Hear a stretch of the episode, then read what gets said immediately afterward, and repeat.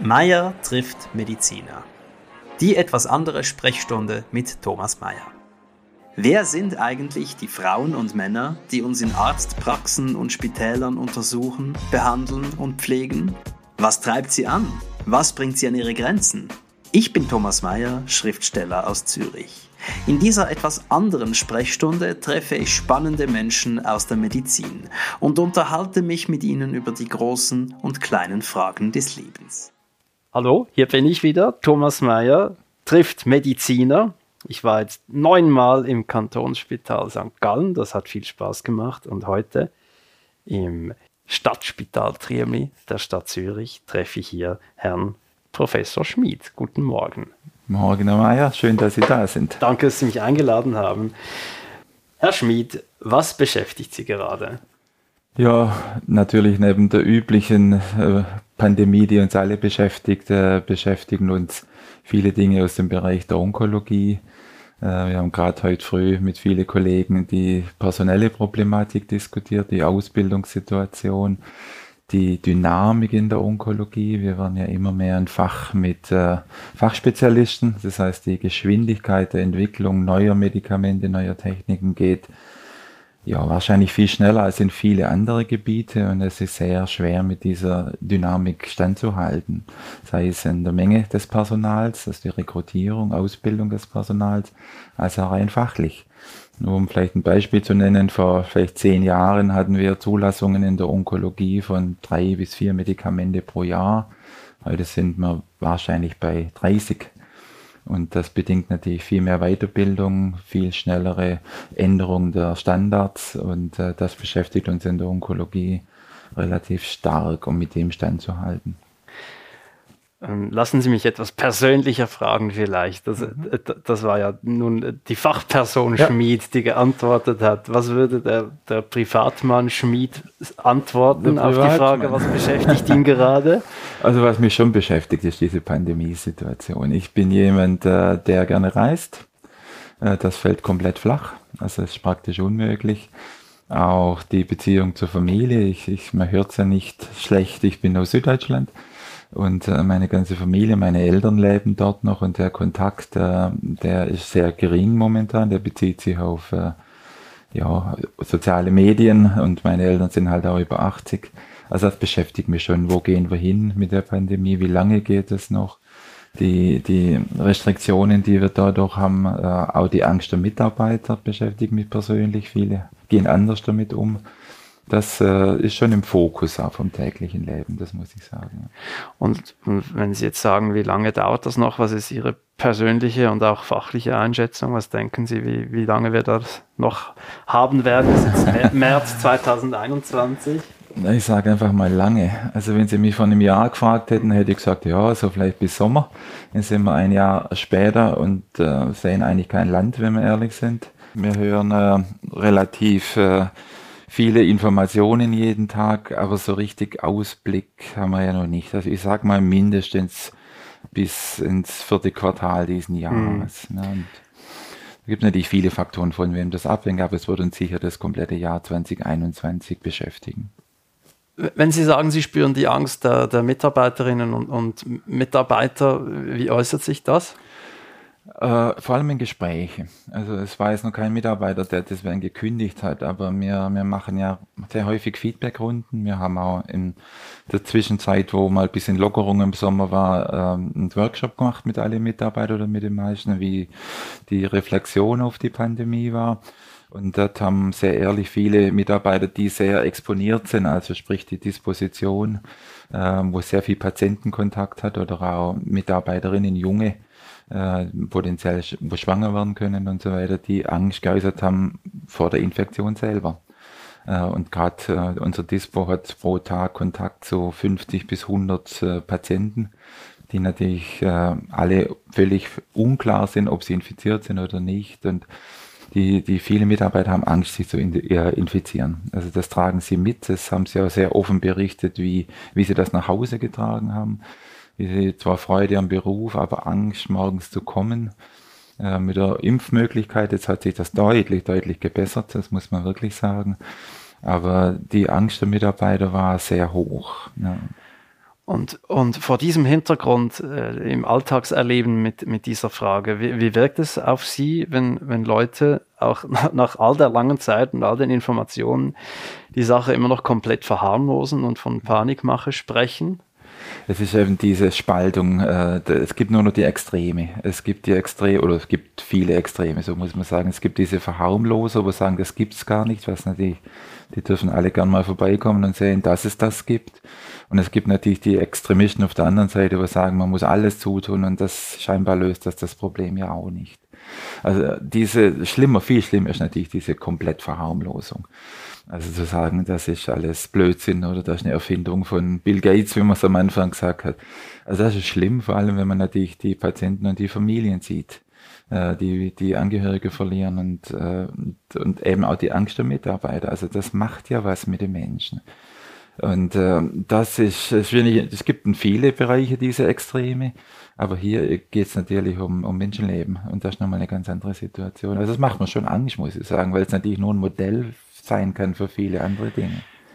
Was würden Sie denn jetzt als, als Arzt und erfahrener äh, Mediziner jemandem entgegnen, der Ihnen sagt, ach, das gibt's doch gar nicht? Ja, ich würde ihm wahrscheinlich genau das sagen. Ich sagen, es sollen, also man kann sie natürlich nicht mit ins Spital nehmen, aber ich glaube, ich würde über unsere Erfahrungen berichten, auch über, über natürlich anonyme Einzelfälle. Wie, wie sieht das aus? Wie läuft so eine Erkrankung? Warum ist die auch anders wie jetzt eine Grippeerkrankung? Sie ist, äh, sie ist sicher anders, ist eine andere Erkrankung. Also Sie würden mit Fakten ich, ich, arbeiten? Ich würde ausschließlich mit Fakten arbeiten, weil alles andere geht ja schon wieder ins, ins Unsachliche. Also das ist, ich glaube, auch ein großes Problem heute in unserer Gesellschaft, dass man sehr unsachlich, klar, wenn man eine neue Pandemie, einen neuen Virus hat, hat man noch keine Fakten, das kann man gar nicht haben.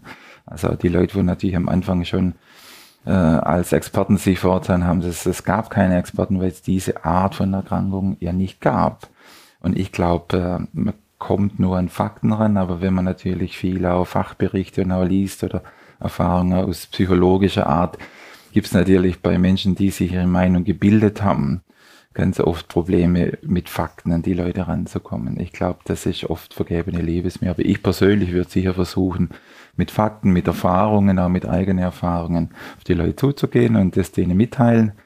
Ich glaube, ab einem gewissen Punkt, äh, das ist wie oft, äh, sagen wir das Beispiel Rauchen. Ja, viele wissen zwar, dass es ganz schädlich ist und Millionen dran sterben, aber wenn man selber das macht oder wenn man eine Meinung darüber hat, dann kann man mit noch so viel Erfahrung kommen, dann, dann ist es vorbei. Ja. Sie haben äh, Ihre Eltern äh, erwähnt, die in, in Deutschland leben. Mhm. Wann, wann, haben Sie die zum letzten Mal gesehen? Die habe ich zum letzten Mal gesehen am 23. Oktober letzten Jahres. Also physikalisch gesehen, ja. Und, und stand da ein, ein möglicher finaler Abschied im Raum? Also sind Sie da Nein. nach Hause gegangen in, in, in der Angst, dass das das letzte Mal gewesen sein könnte? Nein, überhaupt nicht. Also sie, sind, äh, sie sind körperlich und, und geistig und auch so ein fit. Meine Mutter ist sicher ein bisschen angeschlagener wie mein Vater, aber sie sind eigentlich sehr fit. Also wenn man das natürlich betrachten wird, wird man ihnen sicher eine Lebenserwartung von viele Jahre geben. Also ich hatte damals wieder Angst, dass ich sie das letzte Mal sehe und auch, dass das so lange geht, muss ich sagen. Also wir hatten damals eigentlich, wir gehen immer Weihnachten äh, mit der Familie dort feiern und, und äh, essen zusammen und wir haben eigentlich bis Mitte Dezember dieses Weihnachtsessen geplant. Also es war damals mitnichten absehbar, dass es so lange geht. Und ich hatte eigentlich nie Angst, äh, dass das ein, ein letzter Besuch sein wird. Überhaupt nicht. Also wir hatten eigentlich eher geplant, im November uns wieder zu sehen. Und dann halt die Entwicklung war eine andere. Aber das hatte ich nie. Das habe ich auch jetzt, muss ich sagen. Ich sehe nur, wie halt, was diese Vereinsamung in Anführungszeichen, sie sind halt ganz einsam, aber was das mit älteren Menschen macht. Was macht es? Ja, es macht eine Frustration. Also das merkt man, das merkt man schon sehr stark. Also die Leute sind frustriert, sie sehen kein Ziel mehr. Und es ist auch viele ältere Menschen, es ist bei meinen Eltern vielleicht weniger, aber bei vielen anderen auch hier, die brauchen Ansprache, die brauchen Unterhaltung, die brauchen geistigen Austausch. Und das ist natürlich jetzt ähm, auf, auf einem Minimalniveau runtergefahren aufs Telefon. Also wir telefonieren jeden zweiten Tag, um das aufrechtzuerhalten. Wir schicken mal einen Strauß Blumen, um einfach diesen Austausch auch zu haben. Aber, aber es vereinsamt die Menschen, das merkt man schon extrem. Und das berichten auch sehr, sehr viele hier von den Patienten. Das Thema Covid ist natürlich auch bei den Patienten Thema Nummer eins. Also das hat sich stark geändert. Man redet fast mit jedem Patienten über die Situation, momentan über die Impfung. Und viele berichten halt, ja, ich habe die Enkelkinder ein Jahr nicht mehr gesehen. Und das beschäftigt die Leute unglaublich. Also das, das äh, ist für viele psychisch schwer auszuhalten. Was für eine Art Trost können Sie diesen Menschen anbieten und auch sich selbst? Also mein Trost ist, äh, sind die sozialen Medien, das muss man wirklich sagen. Also das hilft, glaube ich, allen. Das vom Telefon über, über Zoom macht man nicht, aber Skype, äh, der Austausch ist schon ganz wichtig. Ich glaube, der Trost ist wirklich, wir setzen natürlich auch als Mediziner sehr, sehr viel auf die Impfung. Und man sieht ja jetzt schon auch die ersten Effekte aus Ländern, wo viel geimpft ist. Man sieht es, glaube ich, auch in der Schweiz, jetzt, wo die ältere Population geimpft ist, die Todesfälle nehmen ab. Es ist Licht am Tunnel. Also das ist, glaube ich, schon, schon sehr wichtig, einmal wieder festzuhalten. Es wird äh, es wird nicht mehr so sein wie letztes Jahr. Man, man sieht mit der Impfung, dass es wahrscheinlich lockerer sein wird. Und das ist das, wo wir mit den Patienten reden. Wir ermuntern sie, sich impfen zu lassen. Die Patienten sind sehr impfwillig, das muss man auch sagen. Also von unserer Ambulanz äh, habe ich nur zwei Patienten oder von meiner Ambulanz, die sagen, ich lasse mich nicht impfen. Aber sonst sind die sehr impfwillig und das ist schon so, dass die sagen, ja gut, wenn ich dann geimpft bin, dann ist die Angst auch, dass die mich anstecken können. Auf der anderen Seite nicht mehr so groß. Viele Kinder, Enkel wollen die Großeltern schützen. Und dann kann man vielleicht in ein paar Wochen sich wieder treffen. Und das ist so der Inhalt, weil die Hoffnung durch die Impfung, dass es dann wieder besser wird. Also das spielt schon eine große Rolle. Aber es ist Thema Nummer eins in der Sprechstunde. Neben der Tumorerkrankung, die rückt zum Teil in den Hintergrund. Das ist schon so. Das ist ja jetzt hier in diesem Gespräch auch ein wenig passiert. Ja, ja. Wir sind ja Onkologe und wir haben uns, ich schaue kurz nach, schon zwölf Minuten ja. über äh, äh Corona unterhalten. Ist ja. das, ist das äh, symptomatisch für, ja. für die Situation? Das ist leider schon symptomatisch. Also, dass, dass Corona auch, auch Ihr Fachgebiet etwas überstrahlt? Ja. Es, also es kommt immer mehr rein. Es wird jetzt ruhiger. Es war am Anfang auch in der Kommunikation mit den Patienten. Wir kommunizieren ja heute viel nicht nur am Tisch, so wenn die Patienten hier sind und übers Telefon und immer mehr über E-Mail oder auch über SMS. Und es kam ganz am Anfang, äh, also täglich zwischen 20 und 30 E-Mails von Patienten, bin ich Risikopatient? Wie kann ich mich schützen? Was kann mir passieren? Dann war so von Sommer bis Herbst war relativ Ruhe, dann hat sich das gelegt und jetzt ist das Impfthema im Vordergrund. Ja, bin ich Risikopatient für die Impfung? Wo kann ich mich impfen lassen? Und das ist schon so. Also viele Patienten, bevor sie erzählen, äh, wie es geht von der Tumorerkrankung, von der Therapie, ist das das Erste. Bin ich auf einer Impfliste? Also es dreht sich sehr, sehr viel um das Thema. Und das ist so wellenformig, je nachdem, wie halt auch die, die Pandemiewellen gehen, ist das Thema bei den Patienten sehr prominent. Das ist so. Sie sehen selber mal mit Maske, mit Einlasskontrolle, kann der Partner mitkommen. Das Thema bestimmt schon auch unseren Alltag. Und wir versuchen dann auch wieder schnell auf die eigentliche Problematik, wenn man, man verredet sich ja auch lang. Also wir haben natürlich auch gewisse Zeitrahmen pro Patient und äh, wenn man dann schon 20 Minuten nur über die Impfung redet, dann hat man natürlich das eigentliche Problem des Patienten immer weniger Zeit. Man muss sich ja dann irgendwann wieder auf dieses Schema zurück, zurückführen. Hat das auch einen positiven Effekt für Onkologie-Patientinnen und Patienten, dass, dass der Fokus von ihrer Erkrankung etwas weggehoben wird?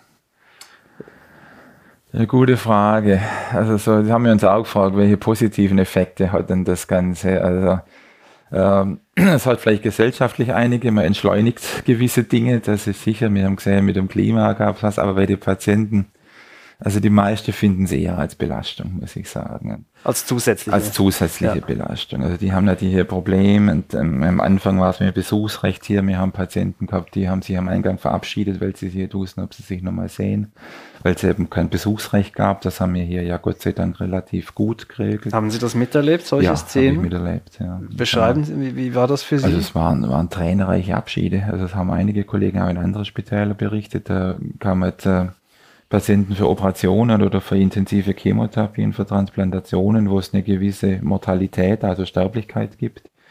Und mit, die wussten, sie dürfen nächste zwei, drei Wochen keinen Besuch empfangen, weil für Besucher die Spitäler gesperrt waren. Und die wussten nicht mehr, ob sie sich nochmal sehen. Und die haben sich wirklich wie im Flughafen, wenn man auswandert, haben die sich verabschiedet. Das, und das habe ich selber mehrfach miterlebt, ja. ja. Auch, auch im Spital, manche durften dann den Koffer noch mit hochbringen und Das war sehr emotional. Das haben wir Gott sei Dank jetzt in der zweiten Welle nicht mehr gehabt. Wir haben nie ein komplettes Besuchsverbot gehabt. Aber das haben viele Patienten als extrem belastend äh, beschrieben, dieser Abschied von der Familie, der anders war, als wie wenn man sonst in ein Spital geht. Können Sie so einen Abschied äh, auf Ihrer Seite irgendwie auffangen? Ja, man versucht natürlich zu trösten. Also die Pflege ist da ganz besonders. Wir Ärzte haben natürlich weniger Kontakt zum Patienten wie die Pflege, das muss man schon ganz klar sagen. Sehr viel dieser emotionalen Dinge fängt die Pflege ab. Das wird sehr oft unterschätzt gerade in der Phase redet natürlich auch die Pflege sehr viel über diese Dinge. Und die Pflege versucht das natürlich schon auch möglich zu machen über Telefonat. Sie versuchen natürlich Trost zu geben, das geht gut und die meisten Patienten geht es hervorragend und wir können ihnen ja auch hier einen Internetzugang einrichten über diese Dinge, dass man versucht, den Kontakt aufrecht zu erhalten. Geht natürlich das meiste über Gespräche. Aber da ist die Pflege, auch die Seelsorge, äh, was auch immer, Sozialdienst, alle, die Kontakt mit dem Patienten haben, versuchen das natürlich auf die Art und Weise wieder zu äh, abzufangen. Ja. Das ist äh, offenbar ein, ein, Teil der Pflegearbeit, der nicht wahrgenommen wird. Ja, von Nicht-Patienten. Das ist, das ist in der Tat. Man, man, glaubt, das seien Leute, die Urinbeutel wechseln, mhm. Handwerker, mhm. und unterschätzt, dass das äh, eigentlich Beziehungsarbeit ist. Ja, vor allem in der Onkologie, das muss man wirklich sagen. Wir haben ja hier ein System, wo die Pflege sehr viel dokumentiert, das auch offen einsehbar ist für jeden Mitarbeiter. Und ich, ich mache das ganz häufig, dass ich auch im Dienst oder so mir diese Pflegeberichte durchlese. Und da äh, kommt ganz oft der Satz, sehr intensives mit dem Patient über Zukunftsängste besprochen, ne? über aktuelle Angst mit dem Patienten gesprochen, über Familie gesprochen. Also diese, dieser soziale Kontakt zwischen Pflege und und der Patient, der geht weit über dieses Standardpflege, wie Sie sagen, Urinbeutel wechseln, Verband wechseln oder Infusionen hängen hinaus. Ich würde sagen, 70, 80 Prozent ist genau da. Also Beziehungspflege. Beziehungspflege. Und das ja. ist in der Onkologie natürlich nochmal viel, viel mehr, weil auch die Beziehung von Patient zu der Pflege ist oft eine andere wie zu uns Ärzte. Sie erzählen oft mehr. Vielleicht sehen Sie da andere Stufen oder so, das finde ich jetzt gar nicht, aber das ist für Patienten ganz häufig so und sie öffnen dann, ja, ich glaube, man darf das sehr platonisch sagen, auch ihr Herz. Und die, und die Pflege hat oft Halbstunden, Stundengespräche, wenn es die Zeit erlaubt, um die Patienten psychisch wieder, wieder abzufangen oder ihnen Halt zu geben. Das wird häufig unterschätzt. Das Zweite, das war heute Morgen, wo Sie auch schon da waren, habe mit einem Kollegen ja lang so ein Gespräch geführt. Wo geht das Ganze hin, auch in der Onkologie? Wir werden immer mehr äh, zu chronische äh, Krankheiten Behandler. Früher war die Therapie kurz, die Patienten waren geheilt oder sind gestorben. Heute waren es viele Erkrankungen, chronische Erkrankungen, vier, fünf, zehn Jahre, wo man Patienten begleitet.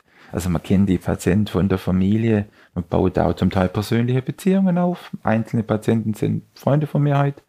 Und das wird immer mehr. Das macht natürlich genau diesen Aspekt des Austauschens viel wichtiger. Man kennt die Patienten viel intensiver und man baut eine persönliche Beziehung viel mehr auf, wie das früher noch war. Und das muss man auch aushalten können, wenn das dann natürlich mal auch zum Tod führt oder dem Patient schlechter geht. Und das wird natürlich von unserem Fachgebiet nach außen häufig unterschätzt, dieser psychische Aspekt. Es wird sehr viel auf diese Fachonkologie, auf diese teuren Medikamente, äh, da wird das reduziert. Aber ein ganz großer Teil ist eigentlich das Gespräch mit dem Patienten und auch das psychische Abholen, das Austauschen und äh, diese Dinge. Und da ist die Pflege mindestens, wenn nicht noch viel mehr gefordert wie wir. Ist das etwas, das Sie nach außen tragen, dieses, ja. dieses Bild? Ja, also ich trage es nach außen erstens zu meinen Assistenten. Das ist mir ganz wichtig, dass die wissen, was auf sie zukommt. Äh, es ist ganz schwierig, halt Mitarbeiter zu kriegen. Also die Rekrutierung, die Onkologie ist ein langes Ausbildungsfachgebiet, vier Jahre, meistens neben dem zweiten Facharzt. Die meisten sind ja Internisten oder haben was anderes. Und mir ist es ganz wichtig, dass, die, dass das auch gelebt wird. Also man kann nur eine Beziehung aufbauen, wenn man sich auf das einlässt. Man kann nicht dieses, äh, Sie sind Herr Y, haben Sie Bauchweh gehabt, ja tschüss, das geht nicht. Sondern, äh, also das Erste, wo man das sicher hintragen muss, in die Ausbildung. Das ist ein ganz wichtiger Teil der Ausbildung. Dieses Patientengespräch, dieses Abfangen, auch das Zeitnehmen, auch den Patienten mal frustriert, ja, ich sag's mal auf Deutsch, sich auskotzen zu lassen. Das muss man aushalten und das muss man auch mitmachen. Und ich ermuntere auch die Patienten dazu, zum sagen, wenn, wenn ihnen was auf dem Herz brennt, dann machen wir einen Stundentermin, dann reden wir mal darüber. Nehmen Einzelne an. Meistens reicht die halbe Stunde, die wir haben, aber man muss die Patienten ermuntern und was man oft vergisst, ist die Familie. Das ist auch ganz wichtig, dass man frühzeitig die Familie mit reinnimmt, weil die leiden oft mehr wie der Patient selber. Und die vergisst man oft, gerade in Corona-Zeiten. Die kommen immer mit oder es kommt nur einer mit. Und das muss man nach außen tragen, auch um das Berufsbild anders darzustellen. Würden Sie sich als Beziehungslehrer verstehen, wenn, wenn Sie so stark äh, sagen, dass Sie, dass Sie angehende Ärztinnen und Ärzte und überhaupt äh, Fachpersonal so stark instruieren, dass, dass das ein, ein Kern der Arbeit ist? Eine sehr gute Frage. Ähm, also Beziehungslehrer glaube ich nicht, weil ich glaube eher Ausbildner. Ich glaube, man muss, und vor allem das ist natürlich extrem subjektiv. Das ist natürlich meine Meinung. Also ich, ich, für mich war das schon immer sehr wichtig, die Beziehung und der Umgang mit dem Patienten. Und deswegen versuche ich das natürlich auch weiterzugeben. Ich gebe das natürlich so weiter, wie ich das für richtig halte. Äh, sicher mit Korrekturen immer wieder, aber ob das richtig ist, weiß ich nicht. Und äh, ich glaube, Beziehungen lehren, ob man das kann, weiß ich gar nicht. Da ist natürlich auch viel vorgegeben durch die Persönlichkeit. Ich glaube, äh, man kann es aussehen auf Umgang mit den Patienten, Einnehmen vom Patienten. Es gibt ja bei uns in der Onkologie einen, äh, von Facharzt einen Block, der heißt Kommunikation. Also man muss einen Kommunikationskurs machen, wenn man Onkologe wird. Und dort wird es auch, das gibt es meines Wissens in keinem anderen Facharztbereich. Und das ist ein Kurs, der geht doch über ein halbes Jahr mit immer wieder Interaktion mit Schauspielern, auch untereinander. Und da wird das Thema nochmals vertieft. Das ist für uns alle ein Thema. Und von dem her ist es wahrscheinlich schon eine Beziehungslehre, aber es ist extrem subjektiv. Und für mich ist es ein Teil der Ausbildung. Es gehört einfach zu meinem Ausbildungsauftrag. Sie sind ja mein zehnter Interviewpartner, wenn ich richtig gezählt habe. Und ich habe mittlerweile den Eindruck, dass die Onkologie ähm, Beziehungs- und Kommunikationstypen anzieht, ohne ja. dass sie es wissen. Das ist so, ja. Also das, das, das habe ich äh, mehrmals gehört, ähm, dass, dass man da durch Zufall in die Rotation reingekommen ist oder, oder sonst wie und dann aber sehr schnell gemerkt hat, das ist meins. Mhm. Und das aber nicht des Faches wegen, sondern der Menschen wegen. Mhm. Und mein Eindruck ist nun mittlerweile, dass, dass Menschen, die gut darin sind, Beziehungen zu pflegen, ähm, auf Menschen einzugehen und zu kommunizieren, dass, dass die, auch ohne das anzustreben, sich äh, in der Onkologie sehr wohlfühlen. Mhm. Ist das eine Beobachtung, die Sie auch machen? Das würde ich eins zu eins unterschreiben. Ja. Also Onkologen sind in aller Regel ein, ein, ein, eigener Menschentyp. Das ist schon ein gewisser Charakter, ähnlich wie mir der Chirurgen das oft nachsagt oder sagst du Psychiater, was auch immer, man sieht schon bestimmte Typen in die bestimmte Fach. Was sagt man denn den Chirurgen nach? Was, wie, wie sind die so? Ja, die Chirurgen sind natürlich wesentlich, also je nach dem chirurgischen Fachgebiet, da gibt es sehr viele empathische Menschen, aber sie sind natürlich handwerklicher orientiert. Ja. Gibt ja diesen Spruch, ich weiß nicht, wie der Patient heißt, aber das war die Galle von 1999. Sie sind sehr viel fokussierter auf die Krankheitsbilder, aber sehr empathisch, das muss man sagen. Aber die Anästhesie hat natürlich ganz kurzen Patientenkontakt und und so sammeln sich auch Menschen eher, die weniger reden wollen. Und bei uns Onkologen ist es schon so. Und wenn man die Kollegen anguckt, sind sehr viele so, dass sie gern mit dem Patienten reden, auch lieber abends um acht nochmal anrufen, wie geht's ihnen, weil ihm die Schicksale viel näher gehen. Das muss man auch. Ich glaube, sonst hält man das auch selber nicht aus. Wenn ich abends heimgehe und fand, das war ein guter Tag, dann, und man reflektiert es tatsächlich mal, das macht man ja selten, aber denkt, warum war das jetzt ein guter Tag? Dann war es ein guter Tag, weil Patient zufrieden war, weil man ein gutes Gespräch mit dem Patienten gehabt hat, weil man ein positives Ergebnis hat, ein CT, wo man eigentlich dachte, uh, der könnte einen Rückfall haben äh, und es lief gut. Also ganz häufig sind das Gute, was man aus dem Tag rauszieht, positive Patientenkontakte. Und das ist in der Onkologie schon speziell. Es gibt da die anderen Onkologen, die sich sehr auf das medizinisch, biochemische, was ja bei uns sehr viel ist, das gibt's auch. Aber sehr viele von denen gehen dann eher in Richtung Forschung. Sind dort auch gut aufgehoben, aber für diese klinisch sind sehr viele ähnlich, wo sehr viel Patientenkontakt, wo auch viel selber Energie aus dem dann ziehen und sagen, das Positive in meinem Job ist der Umgang mit dem Mensch. Das sagen alle. Sie sind jetzt der Zweite, der das sagt. Das ist dann, wirklich faszinierend. Dann stimmt das, ja. Also muss stimmen. Mhm. Wenn ich jetzt äh, angehender Facharzt wäre und fragen würde, Herr Professor Schmid, geben Sie mir doch einen Beziehungstipp mit, den ich vielleicht sogar noch privat brauchen kann. Mhm. Was würden Sie mir da sagen? Also der Beziehungstipp äh, im Privaten wäre, drüber reden, aber distanzieren. Man darf nicht alles mit nach Hause tragen, alle Schicksale. Aber man braucht zu Hause, das ist immer gut, so mache ich es auch, man braucht einen Sparringspartner, mit dem man Probleme, auch die man im Alltag erlebt hat, diskutieren kann. Natürlich anonym, das ist klar, man sagt keine Namen oder, aber man, man spricht halt von Fällen. Und man braucht einen Sparringspartner für die Beziehung, um, ist ja umgekehrt außer, um, sagen wir mal, diesen Druck auch loszulassen. Als Beziehung für, für die angehende Erste ist es genauso. Die Jungen haben ganz oft Probleme, diese Schicksale zu ertragen. Die brauchen einen Diskussionspartner von uns Erfahrenen. Wo man sagt, sei das eine Gruppe, das machen wir auch mit der Pflege, wenn man schwere Schicksale erlebt hat, redet drüber. Also fresst es nicht in euch rein, wenn er sagt, ich habe vielleicht das Gefühl, habe ich was falsch gemacht oder der Patient lag mir so am Herzen, ist gestorben. Man muss drüber reden. Und ganz wichtig ist Beziehung gegenüber dem Patienten, das ist dann der dritte Punkt, äh, dem Patienten ehrlich und offen äh, gegenüber sein, das ist ganz wichtig. Der Patient merkt, wenn man ihm was vorenthält, das darf man niemals machen. Und ihm auch dort das Gesprächsangebot machen. Und auch ehrlich sein und sagen, das geht mir jetzt so weit, ich kann Ihnen das nicht beantworten, ich kann auch das jetzt mit Ihnen besprechen, wir brauchen einen dritten oder ich empfehle es Ihnen Kollegen. Also Offenheit. Offenheit und über das, was kommt, was ich anstatt reden, sonst irgendwann, ja, heute ist das Begriff Burnout ja ein ganz großes Thema. Ob das jetzt ein Burnout oder eine Depression ist, da streiten sich ja viele. Aber man rutscht sehr schnell an einen Punkt, wo man, wo man Auszeiten braucht. Ja. Das, was Sie da gesagt haben, lässt sich ja tatsächlich alles auch rein privat nutzen. Für Natürlich. die private Paarbeziehung. Das ja. sind ja alles äh, äh sehr gute Beziehungstipps.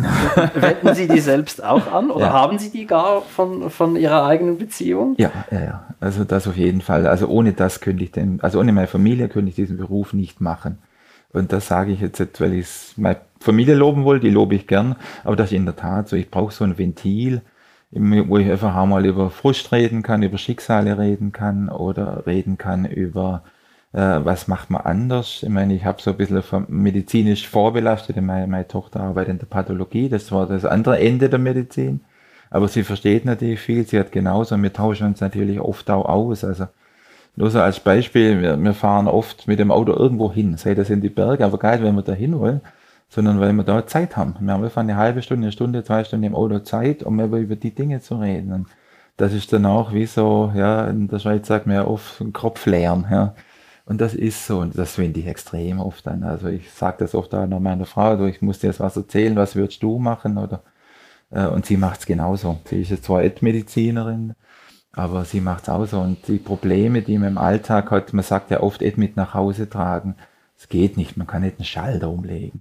Und für mich ist die Familie so dieses Ventil, auch dieser Ausgleichspol und das wende ich täglich an. Ohne das könnte ich es nicht machen. Ist Reden Heilung? Manchmal ja. Ja, man, man, es gibt ja den Begriff des klärenden Gespräches. Ja, und klären kann man ja nur was, was vorher trüb ist.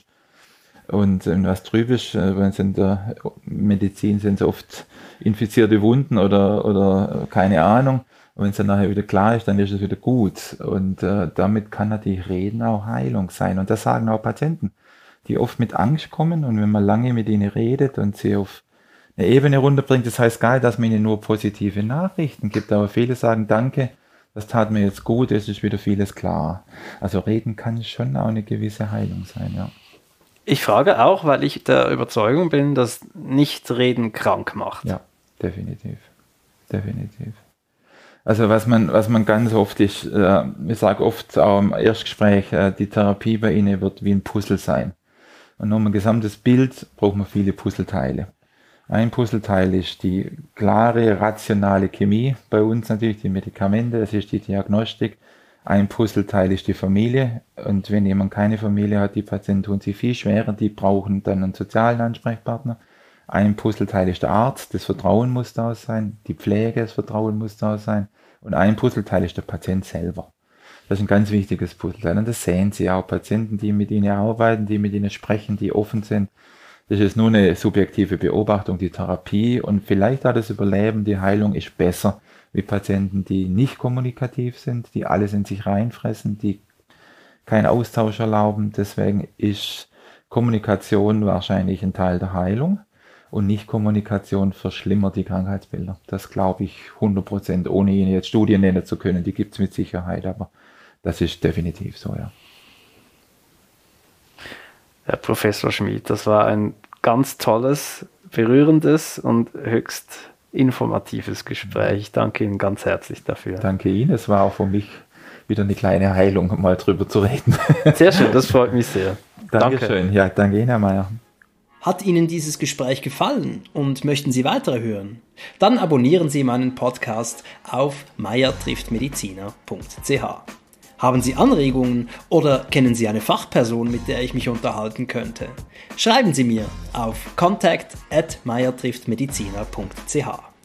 An dieser Stelle bedanke ich mich bei meinem geschätzten Sponsor Sanofi Genzyme. Bis zum nächsten Mal, Ihr Thomas Mayer.